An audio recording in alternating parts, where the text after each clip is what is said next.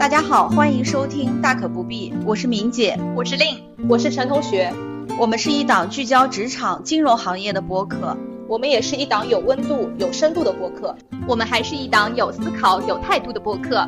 世俗定义，大可不必。欢迎来到大可不必第二十三期节目。今天呢，我们讨论的是在各种银行工作分别是一种什么样的体验。所以，为了把这个话题讨论的更深入一些呢，今天我们也很荣幸请到一位重量级嘉宾亮哥，大家欢迎，欢迎。大家好，我是亮哥，也是三位主播的朋友。我呢一毕业就进了银行，算是一位资深银行人，目前呢就职于一家城商行的总行。对的，我们为什么要在这一期节目里请到我们的好朋友亮哥呢？是因为他从大学毕业以后就进了银行，一路升级打怪，从支行的柜员做到了分行的专家，又从分行的专家做到了总行的领导，所以他可以跟大家分享的内容是非常多的。今天我们也是特地邀请到他过来，跟大家分享一下自己一路过来的心路历程和感受。谢谢明姐。总行领导呢算不上，也就是总行一个小螺丝钉哦。我呢，其实，在支行待了五年的时间。刚进银行的时候，就像一枚小螺丝钉，因为从柜员嘛开始做起，所以先从现金柜，再做到综合柜。那其中一些技能肯定是少不了的，比如说点钞啊、打传票啊，还有打字这些考试。那我呢，在柜台还特意学习了五笔，就是为了让我的打字打得更快一点。亮哥这话又勾起了我被点钞支配的恐惧。我记得我刚刚入行的时候是以管培生的形式进去的，那时候我们其实是有一个轮岗的这么一个机会，那其中就是需要去柜面去轮岗，我们其实是需要考试的，包括点钞，然后要打数字，还有要打字。那主要就是点钞，觉得太可怕了，就学了一种指法，但练了好久才把这个考试给过掉。你前司其实对点钞的技能要求已经很低了，基本上可以说是一个入门级的吧，因为毕竟现在也都是自动点钞机了嘛。我感觉现在柜员这方面的技能确实也降低好多。我印象中，我还在幼儿园的时候啊，我妈当年就是点钞还要去参加比武大赛的，那个时候就拿着练功钞天天在家里练，然后因为比赛成绩比较突出，经常拿第一、第二，连着好几年单位都让她去参加。后面都转岗成客户经理了，还让她去比武，好厉害啊！他是会那种十指就是连续点十张的那种叫单指单张，对，那种叫多指多张，对，他都会，但是可能是多指多张这个更擅长啊，就那种一把一把可以点。我小时候就看到他那边点钞，然后现在我技能已经全忘光了，已经不会了，包括五笔我也好久没打了。是的，对，哎，亮哥，你是哪一年大学毕业的？我一一年毕业的，一一年，那也工作十二年了啊。是的，那支行待了五年。其实我柜员就做了一年多的时间嘛。哦。那我们领导就觉得，哎，你这小伙子不错，认真负责，所以呢，就把我拉上楼去了。因为我们银行一般是这样的，一楼是柜面，对，然后对公啊或者别的业务是放在楼上二楼这样的位置的嘛。所以呢，就拉上了楼，说，嗯，你先做我们银行的综合吧。就综合其实就是个打杂的嘛，嗯，然后呢，你顺便兼着一点对公，让你学一点知识，我就开始走上我的对公之路了。那时候做人嘛，也真没得选哦。开始做对公之后呢，就被领导天天拉出去应酬。大家理解，我刚毕业过一年，一般就一二一三年，那个时代银行还是一个好行业，收入啊，包括你跟客户的关系啊，不像现在这样是纯乙方嘛，那时候还有点小甲方的意思。是的。对，所以那时候呢，就天天去应酬，晚上一二点回家。那我觉得这个我实在吃不消了。后面领导又让我选，说你是想继续在对公条线干下去呢，还是你想转回零售？这里介绍一下，我之前第一家单位是一个国有大行嘛，大行的零售它其实就是我们个人业务为主的，对个金业务，对个金业务为主的，所以我就义无反顾的说，嗯，我想转回零售，所以我就又回到了我们零售条线。亮哥，你这个转型其实还蛮不寻常的，因为银行人都知道对公条线赚得多，杂事少，有时候做一个大客户维护好了都能够吃三年的了。一般来说呢，银行的常规转型的路线啊，都是比如说从柜员到零售到对公，那你当时是怎么考虑的呢？又从对公转到零售了？呃，当时的感受就是对公首先应酬的节奏呢，我实在不适应，我不喜欢抽烟喝酒，就我都不会，所以你让我去这种场面上说一些话之类的，我其实还挺不适应的。那首先这违背我自己内心嘛。第二个，我觉得也算对公业务做着发现了一些可能我不太喜欢的东西。第一个就是对公业务其实不是你一个小小的客户经理能说了算的，就这笔贷款批不批，或者你打不打算授信给这个客户，就不是你授信报告写的有多精彩能决定的。所以这个不可控，我其实不是特别喜欢。第二个呢，也是因为像这种付出的回报不成正比嘛，因为你可能不是因为你自己不努力而被否了，导致了我觉得。我还是希望能走自己的路，就是以我自己说了算。再包括，其实我家里也没有特别多的那种金融行业资源，像我爸妈都是普通工人，那也没有什么资源可以嫁接给我的，所以我就走上了零售这条路。因为我觉得零售这个行业可能有一点比较好，大家都说嘛，对公是打猎，零售是种地嘛。零售对我来说，在我的印象里面，就一个你付出能有回报的过程，就你只要肯去跑客户。肯一步一步做下来，你去客户那边多刷脸之后，客户会给你回报的。是的，对，这是我最大的感受。第二个呢，就是零售是你能说了算的，因为当时我们也做个人经营性贷款嘛，小企业主对小企业主的这种贷款，那其实一两百万在大行基本上领导也不太在意，你只要抵押物可以，对，领导也对能批就批了，所以老板觉得，哎，你看看你也挺靠谱的，也不怎么。会发生风险，那你就自己说了算。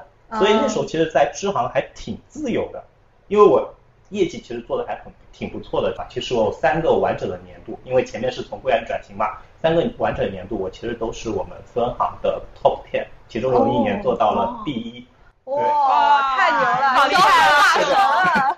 所以就是你做成这样之后，你在支行领导不会去管你了。对的。我常年的业务是在干嘛？也不瞒大家说，我常年业务就天天跑去客户那边喝茶，对，就是去客户那边坐坐。我也挺喜欢这样子，你只要不叫我喝酒，干啥都行。喝茶其实也是一种工作模式。对的，对的。是的，后面的我还有个比较大的感受，就是你在银行做零售的话，其实是有一句叫“胜者为王”，什么意思呢？就你周边的小伙伴啊，就会一个一个离开之后，他们的客户就都是你的。对，所以所以我当时从一线转到后台的时候，我的管库资产规模大概在五六个亿。大家可能觉得现在五六个亿不是很大，那个时候也很多了。其实是不少了，因为那时候是在一六年的时候，然后包括我所在的城市也不是什么一二线的大城市，所以其实整个的规模还是可以了。那基本上在支行的经历就是这样子嘛。支行待了五年之后呢，有一个比较好的机会，分行它的各经部。放出来一个竞聘，那我就去报名了，因为我是一直比较喜欢做零售的。那做零售，其实各代做久了之后啊，你会发现一个什么样的问题呢？你会觉得啊，怎么都一样？对，重复性比较就重复性比较强。包括我们当时因为整个国有行它的利差其实是比较窄的，因为国有行利率水平都放得很低嘛。对的。跟你存款，包括你理财价格就没放的很多。其实你给银行创造的利润也是有限的。那我当时就在想。接下来职业生涯怎么办？就一直干着这种活，其实还是偏营销的，跟专业没太大关系。现在就是我跟你关系好，你把我推荐过去，谈不上太多的专业嘛。那所以呢，我看到各金部有机会出来之后呢，我就说自己要去转型，从一个营销岗转到那个后台管理岗吧。当时也就竞聘上了，因为我在一个三线城市嘛，三线城市其实国有行的机构设置它是这样子的，就省分行。辖行，辖行其实是二分的概念，就二级分行的概念。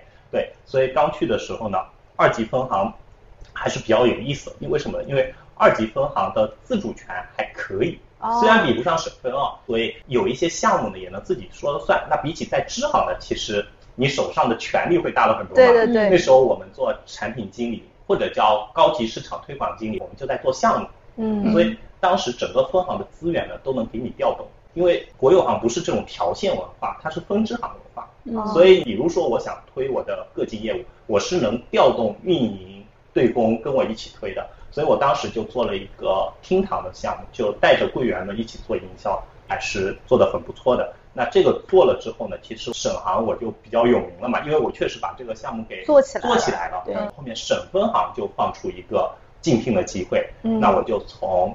那个我们的辖行到了省分行，所以就是这么一步路，所以算是运气比较好吧。每一步可能自己想做转变的时候，都有一些机会摆在面前。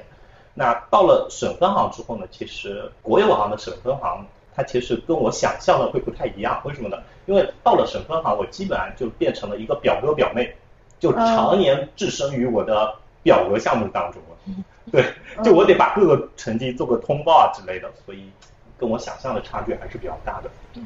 啊，亮哥真的好优秀啊！因为我们知道，其实国有行要从二级的辖行到省分行，这个过程是非常非常不容易的。我之前其实也有听四大行的朋友就聊起过，他也是从一个四五六线家行调到省分行来，他这个过程就会比较艰辛。一般可能如果不是很优秀的话，你必须有足够的关系才能做有这样的一个调动。嗯，所以亮哥真的是很优秀了。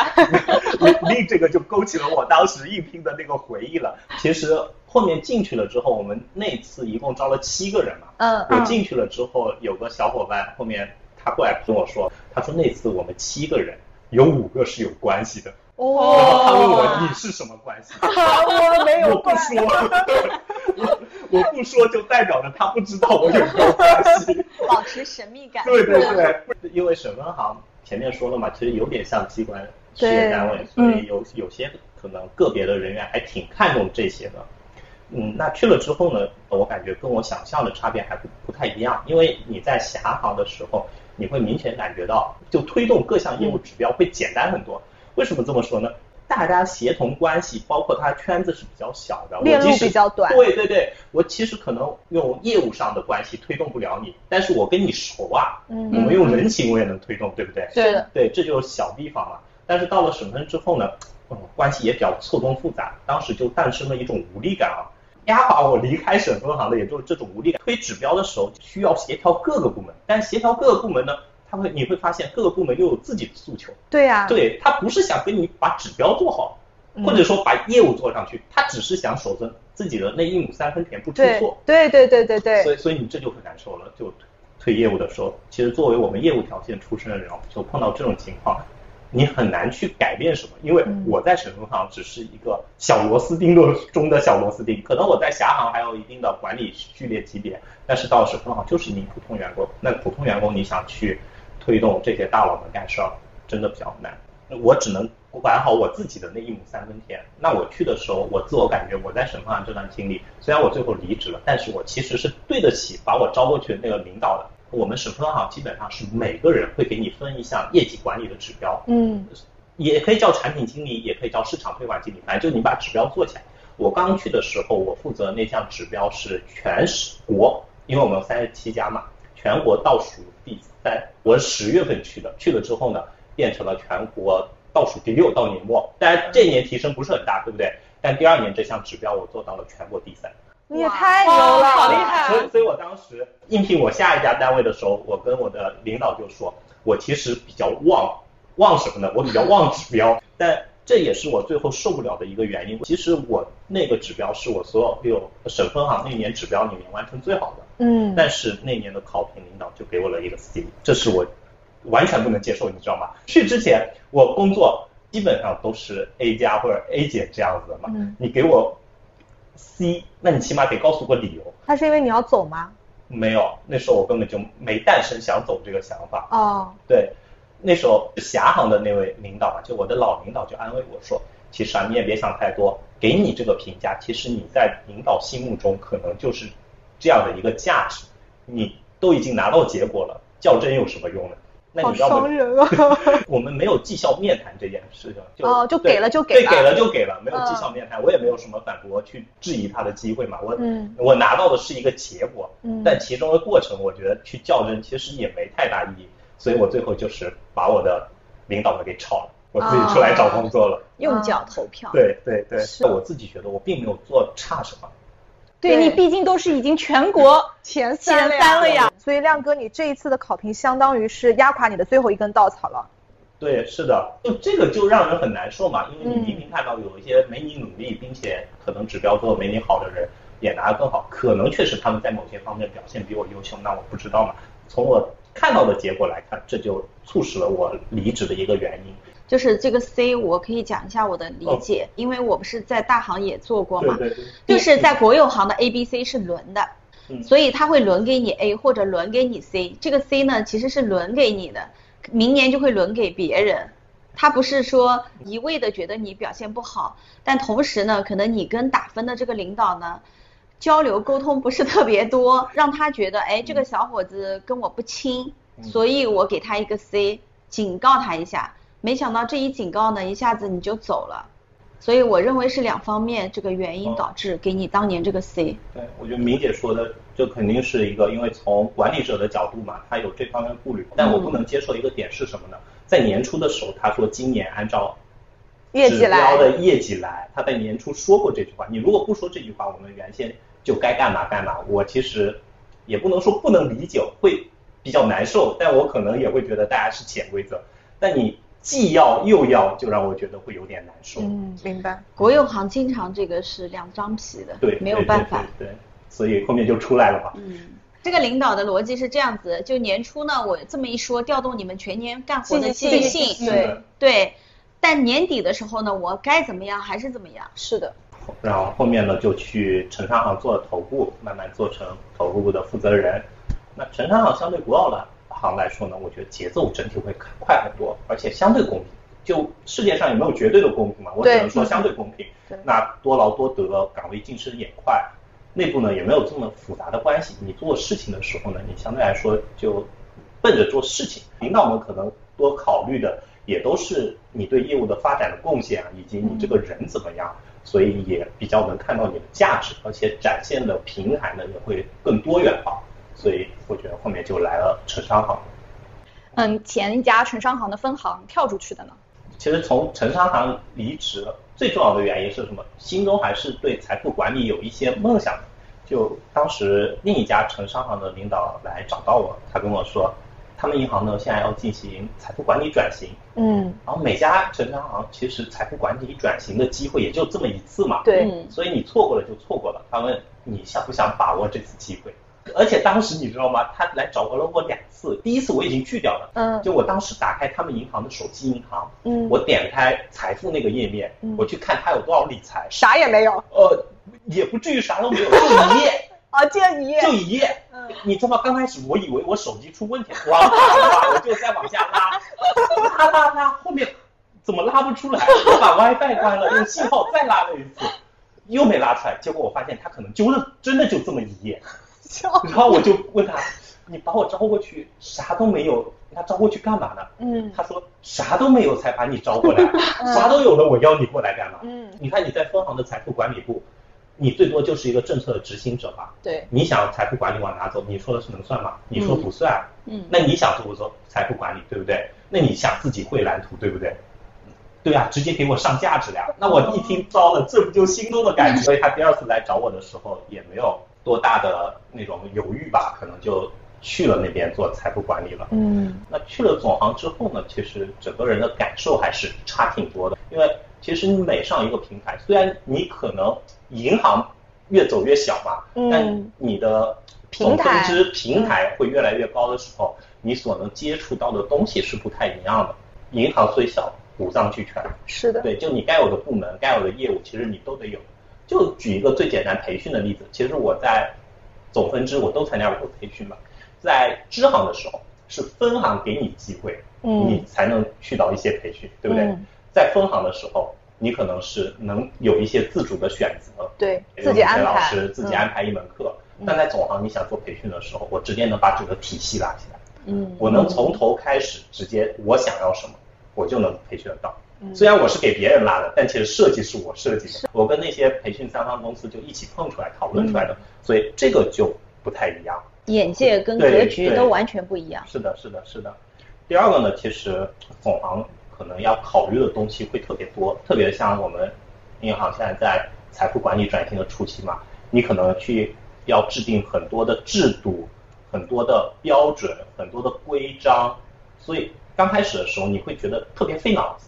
所以我去的时候，也也有很多时候就感觉自己脑子可能不太够用，因为像我们分支行出来的人啊，我们体系化的思维其实是没有那么强的。另外呢，总行也确实相对来说分行会卷一点，当然每家银行都卷啊。总行这帮高材生们，因为总行确实进去，不管哪家行，其实你在要求更高，总行它的学历要求这里都比较高嘛。高材生们会想尽办法的去展现自己干的活。那你刚开始如果你不会的话，你可能很容易就被别人卷没了。嗯，对，所以这个对我们来说也是一个比较大的考验嘛。还有一个呢，就其实到了总行之后，压力也会比较大。为什么？你去了总行之后，你就会发现，你代表的是这个银行在这方面业务的天花板。就你是什么水平，就决定了这家银行是什么水平。所以你如果拿不出手，那你以后可能连出手的机会都没有。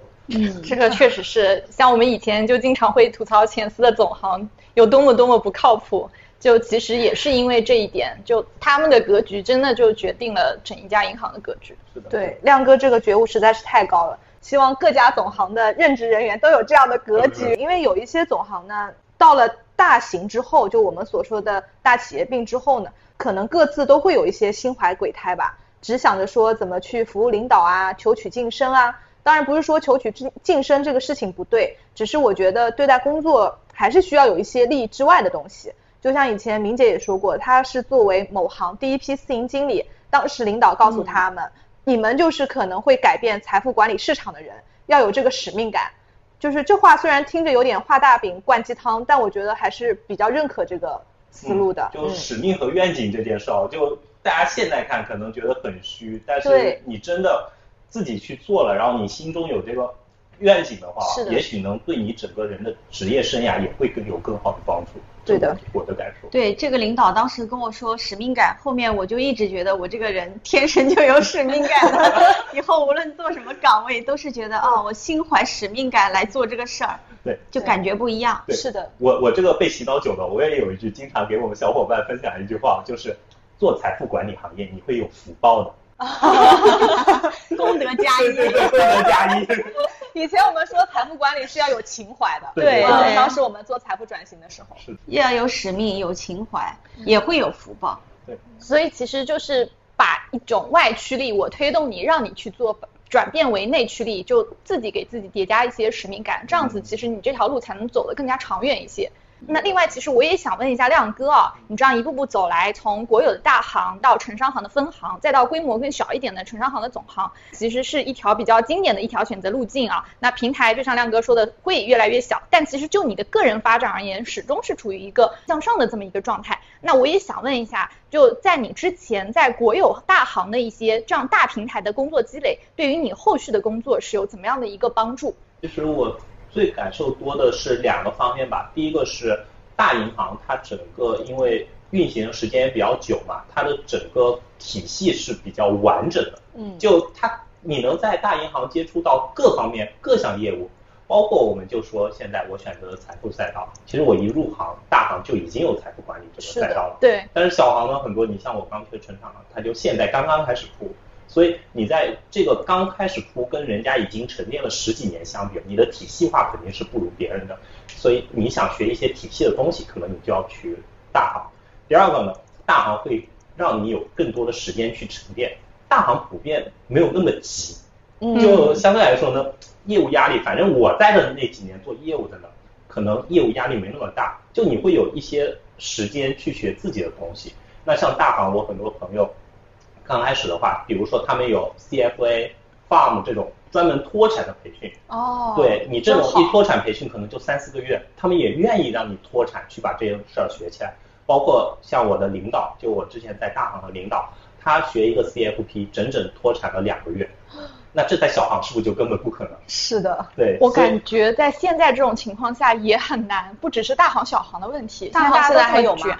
反正我在的一八年的时候，那时候还有，对，但这两年因为我也脱离了大行那个体系了嘛。我当时 CFP 也是脱产一个月学习，是吧？哎，好羡慕哦！就那段时间什么业绩啊什么的都不会给你 们下指标。呀，对呀，不上班啊，虽然很辛苦，就一门心思学习，整整学了一个月，在深圳，嗯嗯，让你有时间去沉淀。对，所以虽然我在大行前两年。起点也是比较低的嘛，就从一个柜员开始，从一线最基层开始做。但用明姐之前一句话说嘛，人生没有白走路，每一步都算数。其实你很多后面积累的一些能力也好，知识也好，你回过头来看，很多其实我在大行去学的。但在大行学了之后呢，大行可能没有那些平台让你把这些能力用出来，对，就没给你这是展示舞台，所以你学成技能之后，可能从大行出来到了城股份行，到了城商行，你有自己展现平台，就会整个人可能就会慢慢的，人家觉得你还不错，所以就是这么个经验吧。对的，技多不压身嘛。嗯，是的，是的。好的，刚才我们听完亮哥的故事啊，也很励志。那么接下来呢，我们也想听一下令的故事，因为令同学呢，最近也从一家小银行跳槽到一家更大的银行。这两家银行的共同点呢，是都比较卷。出了名的卷。对对对。小红书卷王前三，呃，不同点呢是三件套。不同点呢是卷法又有一些不同。所以我们也很好奇，想听令分享一下两家卷王平台的心得。我其实是从小平台跳到大平台的话，我觉得确实还是能感受到平台不同带来的一些，包括像眼界方面的一些差异，确实还是有弊的。首先就是资源上面啊，虽然我前司也嗯在当地就深耕了十多年，一步步走来也蛮稳扎稳打的，但还是处于一个打粮食的这么一个阶段。大家可能要投入很多的精力去做一些外拓，找新客户，因为僧多肉少嘛。像理财经理的管户包都不够分，嗯，这个陈同学应该还是蛮有感受的吧？是的，是的，在我们银行的话，理财经理如果能有三亿的管户包，已经是比较富有的了。五亿那个就是凤毛麟角，而且像某些支行如果规模小一点，特别是新员工入职，一般也就只能分到四五千万，其他剩下的就要全靠自己打拼。像我之前有个理财经理想要跳槽到优等生银行，其中一个理由就是啊，他们行能给我十亿管户包，拿到了吗？财大气粗，那应该是拿到了吧？感觉有一种家徒四壁的 心酸。就相比真的是差距好大。对对，三亮哥刚刚分享的，他就有五六亿的管户包。对，啊，果然是国有大行的气魄。那像我现司的话。理财经理管个三到四亿都还是蛮正常的一个状态，那大一点的支行，就连柜面运营都能管个一到两亿，基本上还是处于一个客户比较多、人比较少的这么一个状态。而且本身呢，其实行内各部门也比较多，客户来源也很多，内部资源也非常多，所以对于他们来说，只要做好守城，转化好其他部门的客户资源，就完全就能做得风生水起了。员工状态来讲，讲实话，我觉得前司的营销人员其实是更卷、更激进的。原来我们才是卷王之 卷，卷王之王，因为你们更难。嗯，对，还体现在一些外部资源的获取上。那无论从客户的认可度，或者说品牌的知名度来说，那城商行确实是跟全国的股份制银行是有差距的。你在前司的时候，以前出去访客，有时候就会被客户当面就嫌弃，哎，你们这个小银行。对呀。那还会说，哎，那你们会不会倒闭？是的。嗯，会有这样的一个心思。就在国有行的时候，客户都是自来水一样的，你只要打开那个水龙头就会来。当然现在可能会难一点，但是真的在一几年我做营销那个时代，就客户就自己上门。我有段时间坐在厅堂嘛，私营客户很容易碰到。对，就我好几个私营都是这样的，就没你们说那么容易。但是因为我轮值的时间本身也就不多，但就是能碰到。对，能碰到。上门自然上门。对对对，但是在城商行，我觉得就是。嗯，经常会碰到一个很大压力，就是拓客。对的，对，所以这个就生存环境可能真的差很多的。嗯，而且有时候出去跟渠道谈业务啊，明明我们是提供钱的，正常情况应该是金主爸爸，但是往往看起来我们就沦落到一个舔狗的地步。对，没错。让我们投点钱吧，把业务给我们吧。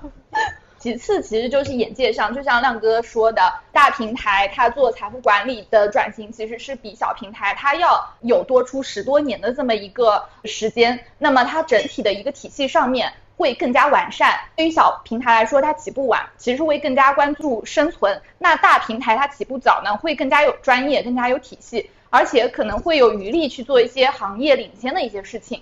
甚至像亮哥这样的国有大行，还会更多的承担起像社会民生这样的一个责任。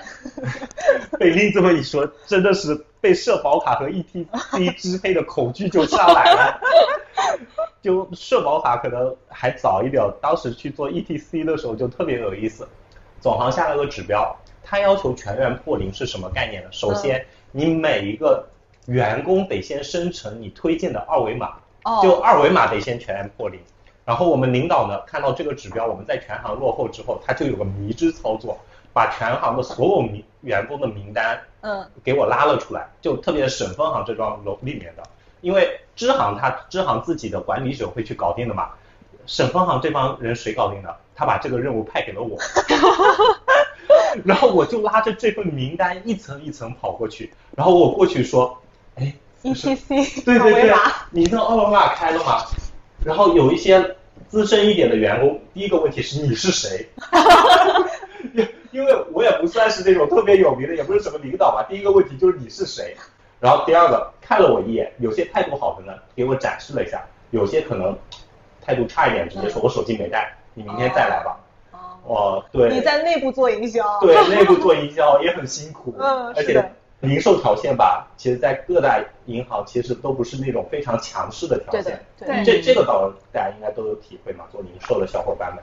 所以有时候你即使去刷脸，也不一定能刷的成功。所以北令这么一说，我真的是 回忆满满。回忆满满。对。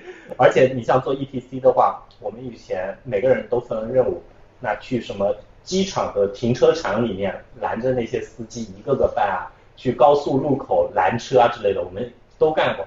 那时候我已经到了省行，就不做营销这个岗了。我相信我们营销小伙伴肯定比我更辛苦。嗯。但当时我们基本上如果想完成自己指标的话，就是跑到这些外面去一个个拓展过来。嗯。所以大行从说到社会责任这方面，那它确实还是有的。只不过大行的社会责任很多也都是他们员工担去了。嗯。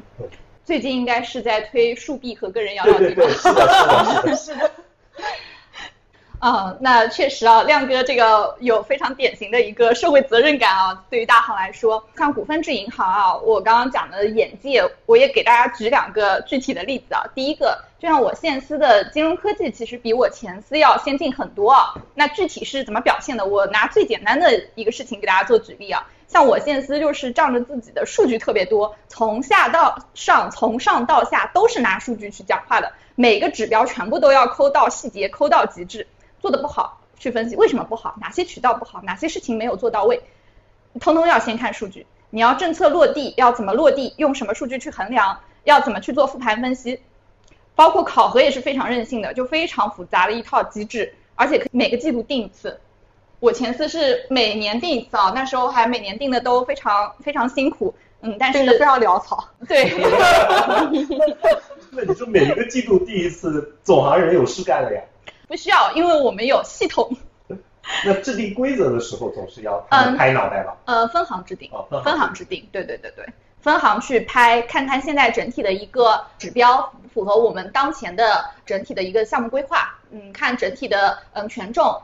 适不适合，基本上就去看这两项，因为我们其实是有一些指标库的，只要在指标库里面摘就可以了。但其实对于支行的小伙伴来说，亮哥支行待过应该知道的，就是像这种学习成本真的是很高。哦，是的。嗯，太复杂了，对于整体的执行其实也并不是太友好。其实我们现在接触很多一线嘛，因为虽然我去了总行之后，但其实我有一半的时间，就我今年有一半的时间其实都在分支行跟我们的小伙伴们讲打交道。一线他们就想着你考核办法越简单越好，这样我能才能算清楚我得了多少 KPI，我能拿多少绩效。如果把一个考核做的大家都不知道往哪个方向使力的话，我感觉可能这个考核是不是一个好的考核，我得反思一下。嗯嗯。那像我现司，它一方面它有系统去铺底，反正每天你做多少有多少，那个这个都是可以反馈出来的。第二个的话，把一些重点的东西把它拎出来，嗯，像我们分行这些同事需要去做的一些事情了，那我们要给到支行一些明确的方向，你做这个可以拿分，你做这个可以拿钱，来调动他们的一个积极性，啊，基本上是这样的。第二个例子就是我想来说一下的砸钱的气魄，确实啊，像我前司的话，一个项目做几千万，我都觉得哇，好厉害，好震惊哦。但现司的项目就是可以按几个小目标这样去记的，非常的开眼界了。那你们确实投入比较大的，嗯，因为从利润来讲，你前司跟现司有差距，但也没有这个气魄的差距，对，级上的差别，是的，没有十倍的差距，对，只是两三倍吧，整个的利润，所以你的前司在项目的投入上，科技的投入上确实不如你现司，嗯，太有钱了，跟整体的一个战略眼界可能跟会有差别，他会站在更高的一个层次去看整体发展。那，最后其实我想分享一点啊，就是大企业病的问题。在我现司整体的沟通成本上。这其实是非常高的，因为整个行内部人员也多，部门也多，关系是非常错综复杂的。每个人的人员分工会更加细致。就像亮哥刚刚说的，可能我一个指标我就是一个人去推动，嗯，像我的前司就是一个人可以去推动好几个指标，嗯嗯，配置上不一样。对，每个人都管着自己的一亩三分地之后，我要去推动一件事情，那这样的沟通成本就很高了。我现司就动不动我就要拉个会，大家一起来统一一下思想，一起来讲一下。这个开会的事情，我在上期节目也已经吐槽过了，这次就不再重复吐槽了。虽然像我前司也是动不动就开会啊，也有一些大企业病了，但确实还是小巫见大巫了。还有一点，其实我想分析到，就是说对于员工的态度上，可能还是我前司会更加友好一点。因为大企业靠一些流程、靠规章，这个时候就缺少了很多人味啊。当然，员工层面都还是好的，毕竟大家都还是打工人，互相依偎取暖罢了。可见天下乌鸦一般黑。我之前就听说过，你司的女员工连产假都休不安稳，就怕回去晚了管护包被分了。哦，这么惨？真的？那那其实相对来说，就我在做营销那个年代啊，国有行还真的挺温暖的。嗯嗯。前面不是跟大家说胜者为王嘛？嗯。有一部分离职了，但其实有一些去产假了，可能他最后也不回来了，对不对？嗯。但其实产假他们在休的那个过程中啊，他们会把客户先交给我。然后我把这些客户就去维护、去经营之后呢，他们回来之后，我们会把客户还给他。嗯，对，因为可能考核机制不一样，像我们当时在国有行的时候，大家吃的是大锅饭，就我没有特别在意那个业绩。嗯，对，因为可能你差别不大嘛。对对对对对。啊，有一年我是做到第一，全行第一，然后全省的话可能在前三位置。那你知道那一年我年终奖拿了多少吗？多少？三万。对。啊，真的？真的三万，三万，三万，这个就是国有行，感觉像差不多，对，平均的年终。就那你能想象，在城商行，你做的 top ten，或者你做到，比如说某个分行的第一名的时候，你年终奖只拿三万吗？但我那个时间可能比较早，可能是一四一五年的时候。嗯，对。但是这两年也没涨。您刚才说了嘛，可能因为各家行的文化或者绩效啊、考核啊不太一样。在国有行，我们就当时没这么在乎，我帮你维护就维护了。嗯，所以等他那个生完孩子回来一段时间之后要离职了，我继承他的客户就顺理成章。这是我给你的遗产。对，是的。嗯，确实股份制就冰凉的多。嗯，像前一阵子我有认识的一个小伙伴，他要转岗，前一天谈完，第二天直接就让他管护包脱落了，非常的迅速。生怕就把这些客户晚一天开发，就少赚一些 钱。对，是的。每家银行确实都有每家银行的问题啊，反正天下也没有完美的工作，嗯，当然也没有说一无是处的工作，看这个工作能不能符合自己的要求追求就可以了。刚才我们分享了亮哥和令的故事啊，接下来我们想分享一下陈同学的故事。因为陈同学去年工作也发生了一些变化，他呢是从分行的职能部门，因为表现比较优异，升职到支行的行长室，成为一名副行长。他的工作职责也发生了一定的变化，从之前专业的业务推动，后来现在转到管理一些理财经理、信贷经理。同时呢，也要需要做一些大客户的业务营销。那这其中的得失，包括幸福和痛苦，也是想让陈同学跟大家分享一下。因为现在大部分校招的同学，尤其是女生，是很害怕做销售岗的。你自己的感觉怎么样？确实，一年半的时间，这个酸甜苦辣还是各自都有尝过。但我现在确实觉得，就是职能部门的推动跟支行营销的管理差别是真的很大的。我以前在分行，虽然说我也管业务的推动，但是其实对业务营销是没有实际的体感的，完全不了解支行的营销原来是这么的不易，而且觉得到了开门红，到了月末，好像数字就是会自然上涨的嘛。我们只要拉拉报表，哎，好像就要上一个小时又上涨了，根本不知道底下人付出了多少的努力。当时初到支行是十一月底，然后老银行人都知道这个时候得储备开门红了，甚至有些早的呢已经启动开门红了。我当时就记得明姐说过，哎呀，开门红市场上面钱很多的，业务很好做的。然后我去的时候给理财经理盘户，他们也不是新员工了，就也有一定的工作经验了。但我发现他们竟然没有太多的这个储备的概念，而我呢也没有很急很担心，就天真的认为说到了开门红钱自然会进来的。我误导了你。像我们以前吐槽的那些分行总行人，只会坐办公室里拍脑袋，你下来看一看。是的，我我讲开门红钱多，你也得去捡呀。对，你得去拉呀，它不能掉到你的碗里。是的，所以真到了一月一号，不是说那个开关一开，钱就会进来了。市场上面钱是很多，但是没进来我这里啊。所以第一年开门红，我们其实做的比较差。当然，员工这一方面也是啊，他们心态也不是很稳定。所以呢，就是拿完年终奖之后，就是农历年过完，陆续就有人来提离职了。这个当时真的是双重的打击，愁到头秃。那具体的一些变化跟感受呢，我有三个方面也想跟大家做一个分享。第一个最明显的感受就是到了支行之后，权力大了，责任也大了，办公室也大了。这倒是。陈同学的办公室现在比我的工位大多了。毕竟你是工位，它是有单独的包间。关于权力啊，我到了支行第一次体会到了，就是选择成员、塑造团队的这个感受。我先给大家介绍一下背景。去年我整体团队的员工变动是真的非常大，导致人力的老总都经常要给我打电话说：“哎呦，你这边怎么办哦？怎么还有人要走啊？后面有没有人员储备啊？”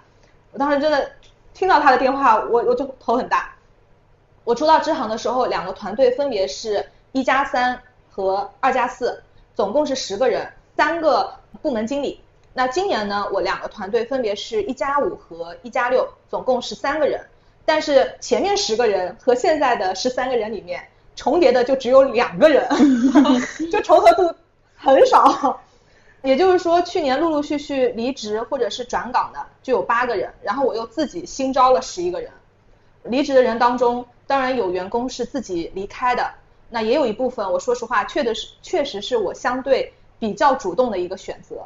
然后到了今年呢，人员就相对稳定很多了，我觉得也很欣慰啊。去年真的几乎每个月都有欢送会、迎新会，不断的就迎新，对对对，不断的在吃饭，导致我。晚上做梦都是员工来我办公室里哭，要提离职，好 emo 啊！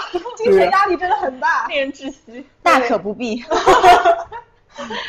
那关于责任方面呢？我觉得到了支行，它更像是老板带着创业团队的这个感觉，肩上的担子确实重了很多。特别是我底下现在新员工多嘛，能力暂时也还没有培养出来，那我就得自己天天在外面跑营销，不是说做了行长都是坐在办公室里面的，这个可能跟。一些相对国有行、大行来讲，还是差别比较大的。我们不能只做管理，我们还得做营销。就想着，哎呀，要去为这些支行嗷嗷待哺的新员工，我不跑，他们是真的没业务做了。你的责任心也是比较强的。很多行长可能就觉得，哎，我当行长了，我指导你们做业务就可以了。那怎么办？要下岗啊？我觉得这个在国有行真的是不太一样的。在国有行，一旦你上了那个副行长这个职位啊。基本上大家都有一些资格比较老一点，就开始摆烂。对，纯管理。对，纯管理，因为撸不掉的，撸不掉的。那我们撸得掉啊。对。然后第二个感受呢，就是眼界大了，认识更多优秀的人了。嗯，我现在回想起来，之前在分行职能部门，真的有点这个坐井观天的感觉啊，守着自己的一个小小的格子铺。盯着小小的电脑屏幕，写着服务领导的材料，对外面的世界是知之甚少。我连有哪些头部企业我都不知道。嗯，那到了支行之后，当然也得益于我现在自己的岗位，我接触到的几乎都是企业的高管啊、老板，然后呢，也都在各自的领域是有所成就的，年龄普遍也比我大很多，所以不管是工作层面还是说自己的生活层面，都能给我带来很多的一些嗯助力啊。我每天都能吸取到不同行业的新知识，然后就觉得自己很像一块海绵，这种感受跟支行在职能部门的学习还是很不一样的。嗯，确实也是。我之前在前司的时候，每天出去跑客户、拜访客户，听嗯不同的客户聊他们行业、他们领域在做的一些事情，我觉得确实还是蛮开心的。都每天都是有新的知识可以汲取。对。虽然现在就我跑去总行了嘛，但其实我们也是一个业务推动的部门，所以我今年不是说有一半时间在分支行嘛？那你知道我分支行我在干嘛？你们说？路演。对，一部分在讲沙龙，一部分在陪访。就其实也就是常年接触客户的一些岗位。总行好领导。不不不不，这算不上算不上，只不过岗位分工职责不一样而已。而且出得厅堂，下得厨房那种。那写材料水平还是赶不上总行的另几位老师的。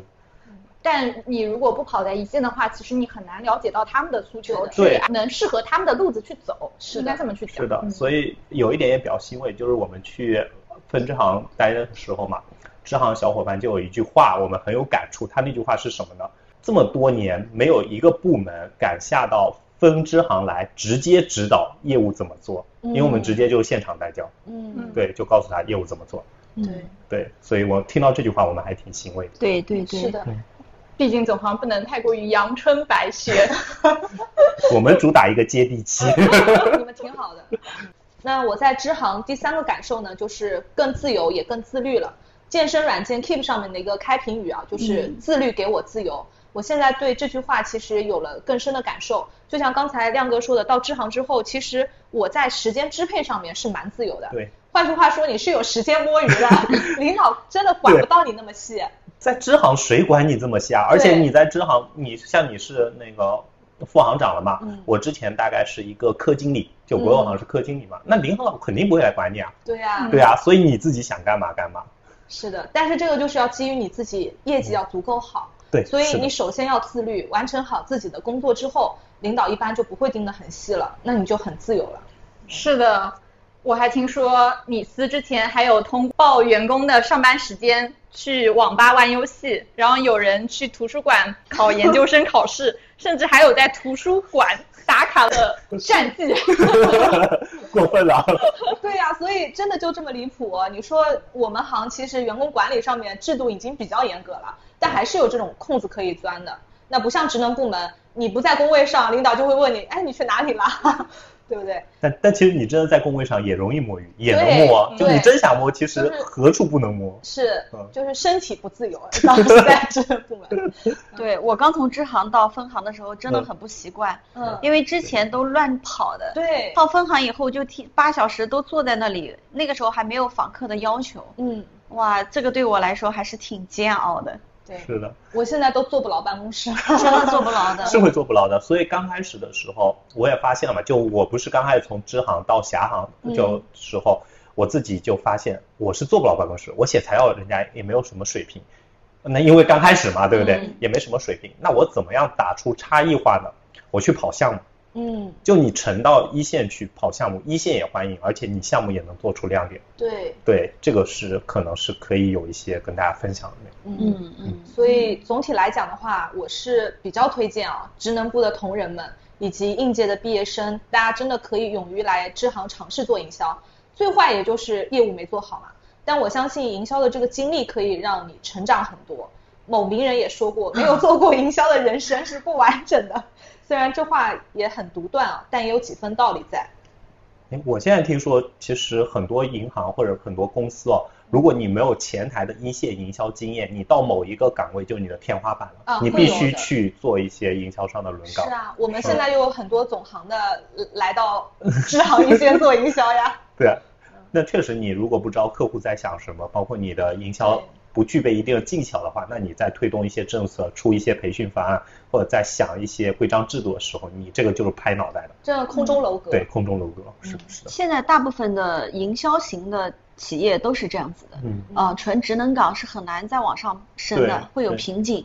这个时候只有下去做一段时间营销，然后才能突破这个瓶颈。对，蛮多的。刚才亮哥、令和陈同学都已经分享了他们自己的故事。那么我们今天的节目也基本上接近尾声了。最后呢，我们也想各自做一些总结吧。那先请亮哥。其实大可不必，之前有一期请了柳大过来嘛，他的有一句话真的有点醒到我，大概就是我之前觉得我这一路走上来啊，从支行到分行到总行，我挺幸运的。因为我选到的领导，或者说我碰到的领导都很好嘛，对不对？领导们都给我很大的空间支持，也都很支持我的想法去推动我自己的东西。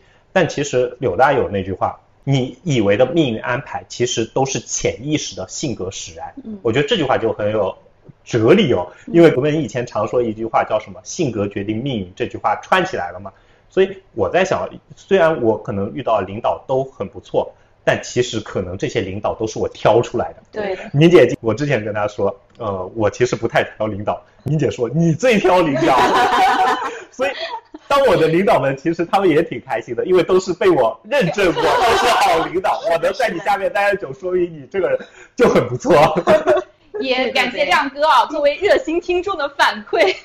对对对。所以还没有听过的小伙伴们，也可以去听一下我们播客的二十一期啊，比算命还要准的柳大解读盖洛普哦。嗯，对对对。所以我一直觉得，可能好领导啊，是靠自己筛选出来的。那大家在职场进行螺旋上升的时候，肯定是去做选择题的嘛。直属领导什么样的性格，跟你合的合不来，合得来，其实是非常重要的一件事情。同时呢，在自己走上管理岗之后，我也经常这么自勉，希望自己能成为一个好领导。那在职场这么多年呢，其实我给自己定的一个标准就是 stay hungry, stay fresh，就保持谦逊，保持饥饿的状态去学习。而且最近我也看了一个北大出的短片，是一块石头嘛，里面其实也讲了一个场景，就是说我们现在 AI 一就 ChatGPT 出来之后嘛，AI 其实什么样的工具都有了。比知识量的话，我们人根本就不可能比得过 AI，因为它基本上储存了四千万本书的知识量。那人穷尽一生是不可能有这么多的知识量的。那我们为什么还要跑到大学里去学习，去专门的抽？这比如说大学之前到我们六岁之间这这么一整段时间去学习呢？然后后面就下面有一个短片，下面有一句分享，我就觉得说的这么好。他说我们老祖宗在大学里面，就大学那本书里面。跟我们讲过，大学之道在明明德，在亲民，在止于善。那我们在大学中学习，在社会中学习，在工作中学习，其实就是为了成为更好的自己，去完善自己嘛。所以我觉得我们每一段工作其实就是为了让自己成为更好的自己。是的，是的，亮哥说的好。我其实，在小红书上面啊，经常也能看到有人拿两份银行的 offer 在做对比。哎，我是去城商行好呢，还是去国有行好？一个要做营销，一个要从柜员做起，我是这么认为的。任何一份工作都是能学到东西，也都是能得到一定成长的。就像刚才亮哥还有我们三个经常私底下会说，没有白走的路，只要你是认真在走。最可怕的就是你对待工作是应付敷衍的态度。我有个员工就跟我说过，以前在国有行工作，每天上班只要去就可以了，不需要像在我行这么焦虑的，每天思考要去做什么。那我其实是很不认同这样的工作状态的。我认为你也太对不起自己的时间了，浪费时间就是浪费生命啊！你要想一天二十四小时，八个小时睡觉，八到十个小时，甚至十二个小时的工作，工作占了你人生的三分之一的时间。那如果说你对当前的工作真的感到了厌倦、失望，丝毫没有动力，像网上说的那样，上班如上坟，那真的该停下来好好的思考一下。到底该把你有限的时间投入到什么地方去？嗯，没错，我也非常认同陈同学说到，确实需要去思考。首先，最应该要思考的就是自己到底想做什么，要认清楚自己。就像明姐之前有带我做过的霍兰德职业测评，在这个测评当中去弄清楚自己能做什么，想做什么，值得做什么。这三个其实是不同的概念啊，一个是能力，一个是兴趣，一个是职业所带来的回报。如果能三者结合，其实是最好的。你做你自己感兴趣的、有能力胜任的工作，而这份工作又能给你带来足够的回报。但如果不能结合，那其实就要去做出抉择。如果我就是不想卷，就是想躺平，那就让渡回报，找自己感兴趣或者有能力做好的工作就可以了。当然，一些富二代继承家业的就不在这个讨论范围之内啊。但我如果对于高回报是有要求的，首先你得具备相应的一个能力，兴趣不一定是主要讨论的范围。我其实，在整一个抉择当中，也是从认识自己、确定目标开始做出选择的。尽管到了新环境会碰到各种各样的问题，那我就抱着当我自己是到大平台来学习这样的一个心态，每一天都会有相应的一个成长。当然了，其实我们整体的一个职业发展是个动态变化的过程，会随着我们社会环境、阅历、知识以及你周遭的一些朋友的影响而发生变化。如果你自己已经想好了未来的道路，那就走下去。同步也要保持对于这个世界的好奇和热爱，要保持思考。那至少我们要知道职业外、行业内甚至行业外的广阔天地到底在发生什么。如果还没有想好也不要紧，我们可以先认识自己开始。哪怕想不清楚我未来想做什么也没关系，但至少要想清楚自己喜欢做什么，自己的能力点是什么，再进一步的多与别人交流，多去获取一些信息，从而找到自己最合适的方向。嗯，是的，刚才听了三位主播的发展故事啊，还有三位主播最后的总结，我发现大家确实都很优秀，优秀也不是偶然的。同时呢，我发现职业生涯真的是像亮哥所说，是一个螺旋上升的曲线。对我们一个要往上走的来说啊，因为我们的一生每个人实际上都要工作很久。像网上说什么三十岁、三十五岁财富自由就退休的人，大概率是嘴炮，看看就好了。那那是梦想。对，那是梦想，因为可实现性的是不大的，除非现在回过头转机自己的爸妈啊。除非去买张彩票。对，而且尤其接下来就业形势也是越发严峻的，可能会让很多人不想退也得退。就像前两天网上看到一个段子，说雍和宫神仙有多灵，他去雍和宫拜神仙说求自己不要加班，结果回来发现公司倒闭了，他真的不需要再加班了。对，所以像其他我们正常的大多数人啊，大多数的老百姓。不管自己喜欢还是不喜欢，都会至少工作三十年左右。比方说，我们二十出头毕业，那工作到五十岁以上是大概率事件。对，可能现在都奔着四十年去了。对，所以我保守的说是三十年左右嘛。是的，是的。嗯，那么可想而知，在三十年里面，职业这条曲线它注定是一波三折的，因为两点之间最难走的其实不是曲线，而是直线。我们在职业发展的过程中也是这样。我看过很多人的故事啊，发现一条单边上升的直线，或者所谓的少年得志。我跟亮哥也分享过，我一直不觉得是一件很幸运的事情。好钢一折，因为如果我们承载不了这样的幸运，那么幸运就会反过来反噬我们。所以这个就是我们常说，凭运气赚到的钱，又凭实力亏光。不过对职业的曲折呢，我们也要正确对待。我认为不要害怕，多试错。我们看今天嘉宾亮哥的故事，其实也并不是一帆风顺的，对吧？波折还挺多的，对，甚至还得过一个 C。最大的波折是个 C。对，包括我自己，虽然今天也没有分享，因为我的故事太长了，所以今天也时间也不够啊。那这些年的工作和发展，中间也是水流湍急，起起伏伏的。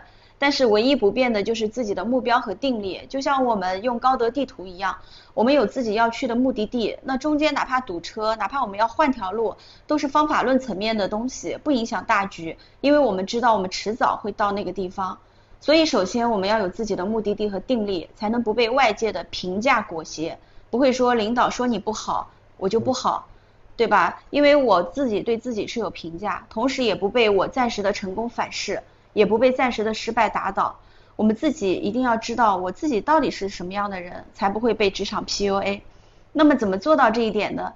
因为现在大部分人内耗确实也蛮严重的，可能就需要像亮哥啊、像令啊、像陈同学一样，在不同的岗位、不同的工作内容里面、不同的挑战之间轮换历练，把自己成长得更茁壮，就像游戏里面一级一级打通关，这样我才知道我是一个什么样的人。也才知道自己究竟想去什么样的地方。好的，那我们今天的二十三期大可不必就到这里啦，感谢大家的聆听，也谢谢亮哥，拜拜，谢谢各位，拜拜，拜拜